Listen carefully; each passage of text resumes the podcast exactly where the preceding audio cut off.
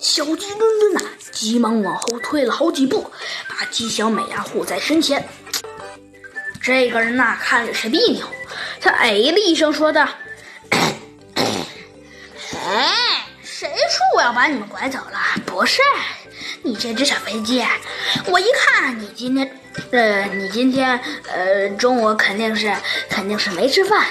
哎，呃，我给你两根棒棒糖，哎。”你要不要啊？要不要？免费的。那个棒棒糖啊，诱惑力实在是太大了。小鸡墩墩呢，忍不住往前走了几步。可是，突然在这时，一些警车的声音传了过来。嗯，这个人呐，看了一下手表，心思暗暗叫道：“可恶，不好！这明明才十一点半，肯定是那只小飞机的哪个人来了。”我得赶快逃跑！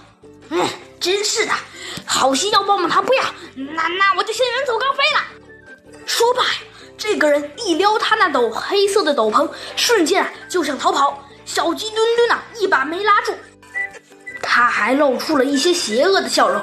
他说道：“我告诉你，我终究会会回来报仇的。”说罢，这个人转身就离去了。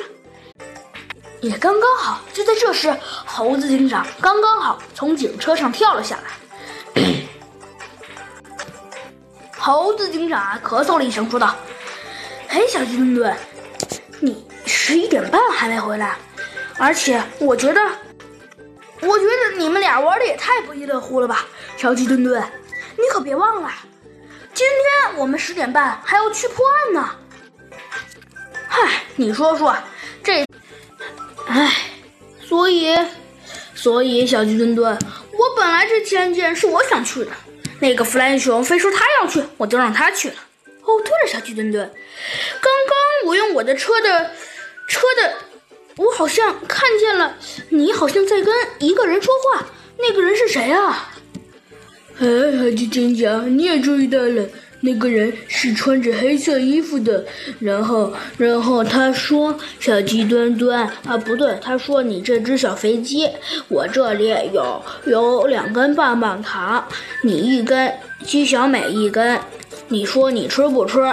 然后我本来打算要吃的，然后猴子警长你就来了。嗯，那个家伙有些可疑。哦，对了，小鸡墩墩，你以后记住了。”千万不要跟这种随便的陌生人乱走，更何况，更何况，更何况，小鸡墩墩，你还跟我破了那么多的案呢，而且我们还抓住了那个牦牛两次呢，你怎么会落在这一个人的手里呢？嗯这嘿嘿好了好的警长我们别说了既然你来了那就陪我们一起去玩一起去玩过山车吧。呃什么？呃小鸡墩墩你是故意的。哈哈哈